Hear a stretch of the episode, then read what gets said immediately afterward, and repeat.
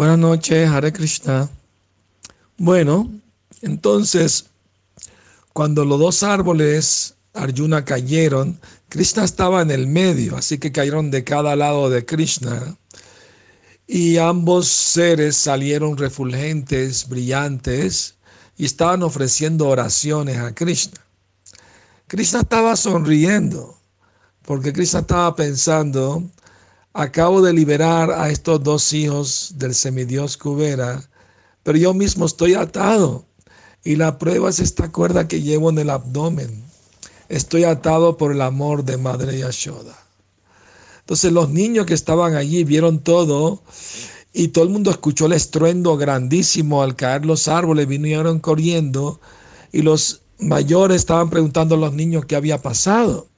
Y los niños le explicaron que fue Krishna que arrancó los árboles de raíz, jalando el mortero en medio de ellos, y quedó figura resplandeciente, estaban ofreciendo oraciones a Krishna. Los adultos no le creyeron. No, no, eso no puede ser verdad, ¿no? Ustedes tan tienen mucha imaginación, ustedes niños, ¿no?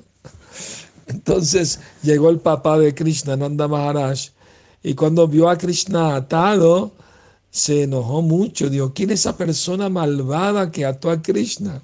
Y al lado de él estaba Madre Yashoda. Y Madre Yashoda se quedó sin habla. Entonces Nanda Maharaj mismo fue a desatar a Krishna.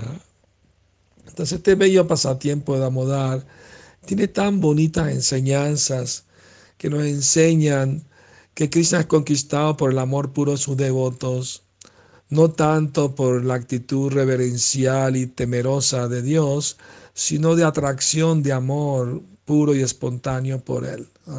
Esa es la enseñanza principal. Y que la forma de Krishna como niño es muy dulce, muy atractiva y atrae el corazón de todos los devotos. Entonces en este mes de Damodar debemos cantar la canción de Damorastaka todos los días y ofrecerle su su velita de guía de amodar diariamente y cantar la canción y meditar en esos hermosos pasatiempos de Krishna como Damodar que sumergieron a los habitantes de Gokula en lagos de éxtasis. Así que debemos pedir que nos sumerja también en su amor divino el Señor Damodar y nos dé su misericordia para que saboreemos aunque sea una gota de ese néctar de la inmortalidad que sueñen con Krishna. Buenas noches.